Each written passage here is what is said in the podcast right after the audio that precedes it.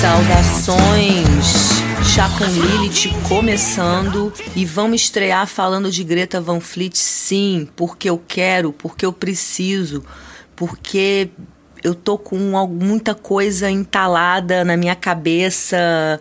Já tem umas semanas aí, desde que eu tive contato com o som desse, desses moleques, cara. Tudo começou quando o vídeo de Highway Tune chegou na minha mão. Veio com uma legenda que dizia O Novo Led Zeppelin. Essas coisas de novo, isso, novo aquilo, eu acho uma bobagem. Mas, como falava de LED, fui ver do que, que se tratava. E o tapa que eu levei, eu acho que foi exatamente o mesmo que muitos aí levaram. Porque eu fui atropelada por um rocão com toda a cara de LED, com todos aqueles gritos plentianos, guitarras do Page e um monte de garotos com menos de 20 anos e vestindo, se vestindo e se portando como uma banda de rock. E para completar ainda por cima, lindinhos. Nem precisavam ser lindinhos, mas ainda são. Sério, eu não entendi nada quando eu vi aquilo. É armação? Passou isso pela minha cabeça se era uma banda fabricada, uma boy band. Ai, gente, eu pensei isso. Eu acho que foi o ceticismo da meia-idade falando mais alto, né? E ao mesmo tempo eu fiquei empolgada com o som e confusa. Deu uma explodida assim na, na minha cabeça. E aí eu não podia deixar por isso mesmo, né? Fui atrás do, do som deles. Tudo bem, fui conhecer a banda com atraso mas pelo menos foi a tempo de ouvir o From the Fires, né, o EP deles inteiro antes que o YouTube tirasse do ar. Não tá mais no o From the Fires está indisponível no YouTube. Resumidamente, o que, que eu percebi quando eu ouvi esse trampo aí? É um EP com oito músicas, ok? E todas elas, assim, sob aquela aura zepeliana, mas que, apesar de uma chupada mais forte aqui e ali, a gente saca isso muito muito claramente, me pareceu mais um trabalho de uma banda contemporânea fazendo um som diretamente ligado ao passado, como, guardadas as devidas diferenças, os Black Crows fizeram nos anos 90 e como tem feito aí o, o Rival Songs. Vamos lá. Pô, o álbum começa bem pra caramba já, esfregando uma zepelianada na cara com Safari Song. Aquele riff do começo é muito, muito pagezão, mas a levada dela, depois você vai ouvindo a música, vai lembrando muito Black Crowes também. Sensacional. Depois vem Edge of Darkness, que já me levou um pouco ao, pro Soundgarden, depois um pouco do, pro Pearl Jam, o final da música. É claro que tudo vai lembrar muito o LED, principalmente por causa do vocal. A voz do Josh não tem jeito, ela é parecida com a do Plant. Eu vou falar isso já já. Ainda sobre Edge of Darkness, eu gostaria muito de ter ouvido Chris Cornell cantando essa música. Eu acho que ia ficar foda o Soundgarden gravando isso. Depois vem Flower Power, que é aquela baladinha zepeliana boa para tocar na rádio. É, foi a que menos me chamou assim a atenção, mas depois eu fiquei cantando o refrãozinho dela aí sozinha, assim, ela gruda na cabeça. Depois vem a versão de A Change Is Gonna Come, do Sam Cooke, que é um dos destaques aí, principalmente pela interpretação do Josh, ó, coisa linda.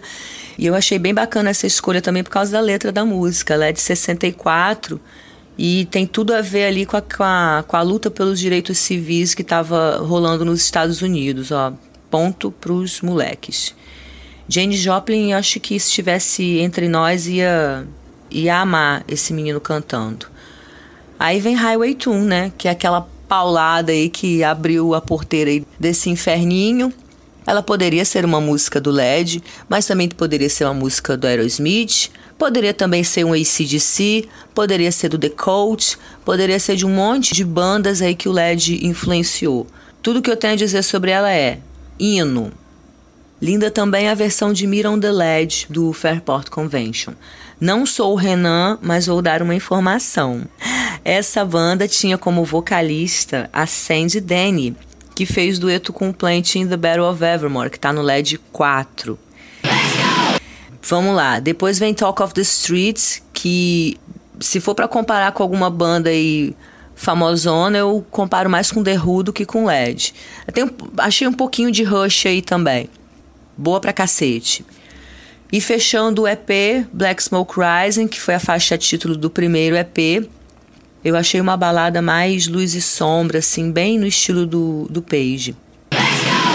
Eu achei o EP bem bom, mas eu ainda não estava totalmente convencida. Eu precisava ver a banda no palco, porque eu acredito que a gente só conhece de verdade uma banda quando a gente a vê tocando de verdade. Como diz o sábio Fausto Silva, né? Quem sabe faz ao vivo. E foi vendo os vídeos de shows que eu me convenci de que a Greta é uma banda de verdade. Eles não são uma boy band, eles são uma band of brothers. Assim como os próprios Black Crowes, né, Van Halen, CDC, Allman Brothers, Beach Boys e outras mais aí, que até daria uma boa lista. Mas também não são Hanson. Eles são moleques, sim, metade aí acabou de terminar high school, mas são muito competentes e com, muito conscientes do que estão fazendo. Ali, tudo que dizem ser cópia parece mais é que faz parte dele, sabe? Eu achei tudo muito, muito natural. Até os trejeitos do Plant, que o Josh copia descaradamente, eu achei muito ok ali. Agora, tá bem claro também que todas essas semelhanças aí foram usadas de propósito para botar a banda no mapa. Aliás, o Josh, ele é um caso à parte. Eu tô encantada com essa criança, porque o guri tem, ele tem um timbre naturalmente parecido com o Plant. Você ouve ele falando, se não souber que é ele, vai achar que é o Plant que está falando. Só não parece mais por causa do sotaque. Mas isso aí não é tudo. Ele ainda tem técnica, coisa que o Plant não tinha. Ele tem um carisma absurdo tem personalidade, o menino tem luz própria. O guri tem tudo para ser uma estrela, sem sacanagem. Aliás, todo mundo ali naquela banda tem postura, tem atitude de banda de rock, assim, for real. Aí sim, depois de dar uma mergulhada aí no, no mundo aí desses moleques, que eu comecei a entender que talvez uma bomba esteja perto de explodir. E aí eu precisava entender esses meninos, né? E eu descobri que, eles, que a banda tem seis anos de existência e começou em 2012. É formada pelos gêmeos, né, o Jake e o Josh Kiska, é, guitarrista e vocalista. Os dois têm 21 anos, vão fazer 22 agora no final de abril. O baixista é o irmão caçula deles, o Sam, que tem 18. E o baterista é o Danny Wagner, de 19. A história é que os irmãos cresceram numa cidade do interior chamada Frankenmuth, no estado de Michigan, cercados pela imensa coleção de vinis do pai, que é um grande fã aí de, de blues e rock, e também é, é gaitista. E pelo que parece, eles tiveram um ambiente familiar bem favorável para o seu desenvolvimento né, musical. E aí, desde 2014 que eles foram aí trabalhando, divulgando as músicas deles. Aí uma música apareceu num, num comercial local. Depois Highway Tune foi tocar num programa de TV, enfim. Durante esses primeiros anos aí, eles foram gravando demo e batalhando espaço. E em 2017, que eles assinaram um contrato com a Lava Records, que é subsidiária da Universal Music, é, lançaram o primeiro EP, o Black Smoke Rising, que está esgotado já, ainda não acha mais para comprar. Aliás, eu achei o, Black, o vinil de Black Smoke Rising esse, é, no Mercado Livre quase 300 reais. Quatro músicas só, tá? E o segundo EP, o From the Fires, que é um EP duplo, é, foi lançado em outubro. O plano era lançar um terceiro EP, que junto com os anteriores formariam um álbum completo. Talvez aí, devido à enorme repercussão que a banda tem alcançado, os planos mudaram e agora vão lançar um álbum todo inédito, previsto para o segundo semestre.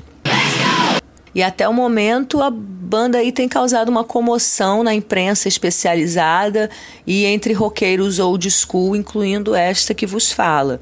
Caiu nas graças do Elton John, né? Recebeu a benção do Plant, tem isso registrado em vídeo aí no YouTube. Foram paparicados pelo Nick Six, também tem participou, o guitarrista Jake Kiska participou aí do, do programa do, do Nick. Foram eleitos a melhor banda nova de 2017 pela Loudwire. Tem lotado shows nos States e na Europa. Acabaram de tocar no Coachella na sexta passada. Vão tocar amanhã novamente. Fecharam uma semana aí no anfiteatro da Ford, na, na Califórnia também, nessa semana do, Lula, do Lollapalooza, não. Nessa semana do Coachella, é, como eles toca, tocam no Coachella nos finais de semana, então fecharam a semana inteira no anfiteatro e aparentemente todas as noites aí lotadas. E ao que parece estão com uma tour marcada pelo Japão também. Até o momento nada de América do Sul ainda. E sobre as discussões que eu tenho visto, é, muitos têm tratado a banda como salvação do rock e, e outros aí estão vendo a banda como uma cópia do LED, que não merece sequer ser ouvida. Eu vi gente falando isso. Bom, dizer que a banda nada tem a oferecer além de uma imitação do LED mostra superficialidade na análise das músicas aí. E mostra também falta de referências musicais e mostra ignorância sobre a história do rock. É, além de tudo que eu disse antes, eu sou obrigada a voltar aos Black Crows, né? É, no comecinho dos anos 90, eles também foram acusados aí de chupar o som de bandas dos anos 70.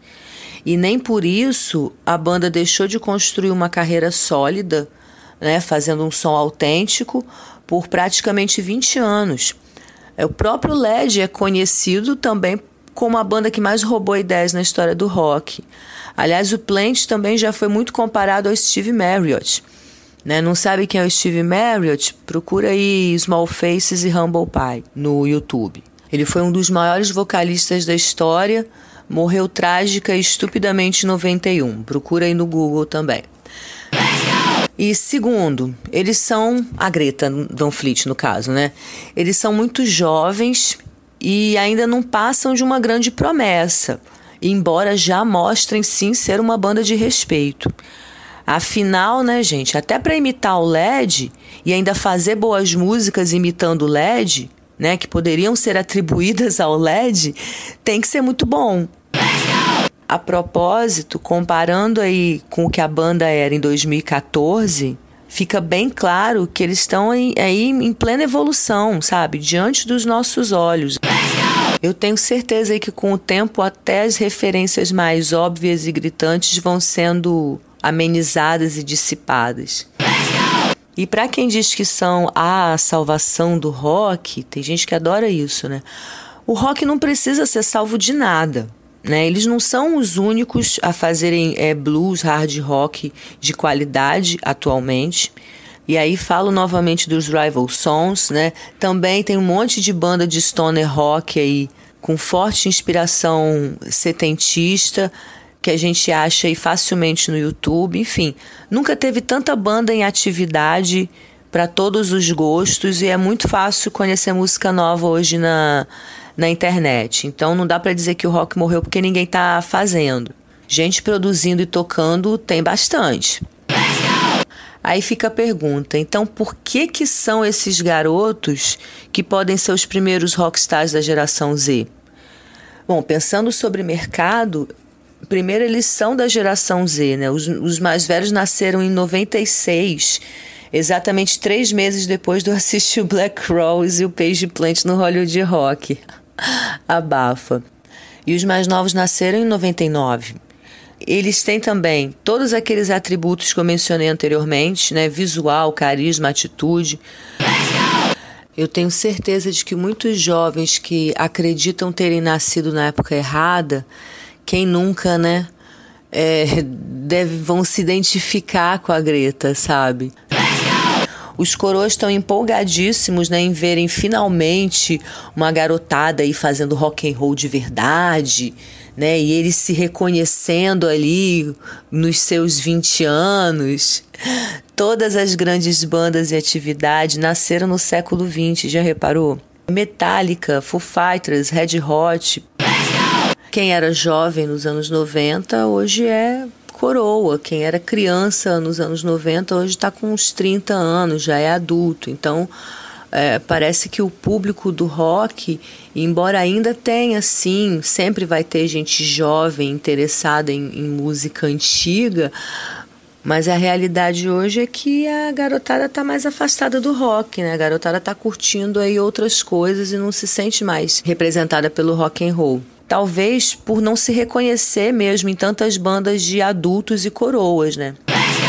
E em tempo, o Justin Bieber foi visto no último show da Greta Van Fleet. Entendem o que eu estou falando? Concluindo o meu raciocínio, se a Greta vai levar o rock de volta ao topo do pop, se vai abrir caminho para que outras bandas deslanchem em suas carreiras, vai depender de quanto esse álbum completo que tá estão para lançar aí vai faturar. E no que depender da popularidade que só cresce, dos shows lotados e da expectativa em cima desse álbum, o bagulho promete vender bem. Tanto From the Fires quanto Black Smoke Rising já estão esgotados e eu não, nem sei se vão relançar. E não tem versão nacional. E o que eu, rapa de tacho da geração X, estou gostando de ver é que sim, podemos testemunhar o nascimento de uma banda de grande porte aí eu não consigo evitar a forte sensação de que o rock and roll pode dar uma reviravolta aí e finalmente encontrar de fato com a geração Z, voltar a ser um som da garotada.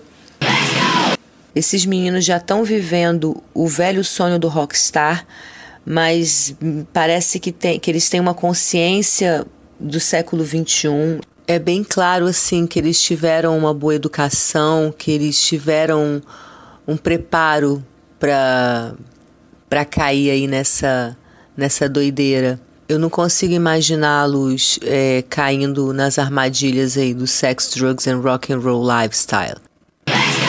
E além do mais, a gente tem aí mais uma prova de que a história é cíclica, né? Sempre vai ter garotada fazendo rock and roll, ainda que sejam poucos, ainda que seja minoria, e que venham mais bandas de garotos, de garotas. Sacudam essa poeira aí, pelo amor de Já. E de resto, é, eu acho que essa brincadeira aí tá só começando. É, muita água ainda vai passar por debaixo da ponte da Dona Greta. Para terminar, eu vou deixar aí alguns links do YouTube para quem se interessar em conhecer melhor a Greta Van Fleet. Se você acha que a Greta Van Fleet é a salvação do rock, deixe seu comentário. Se você acha que ela deveria parar de imitar o LED, deixe seu comentário. Se você não tá nem aí e gostou da banda, deixe seu comentário. E se você quer que todo mundo se foda, deixe seu comentário e foda-se também. That's all, folks.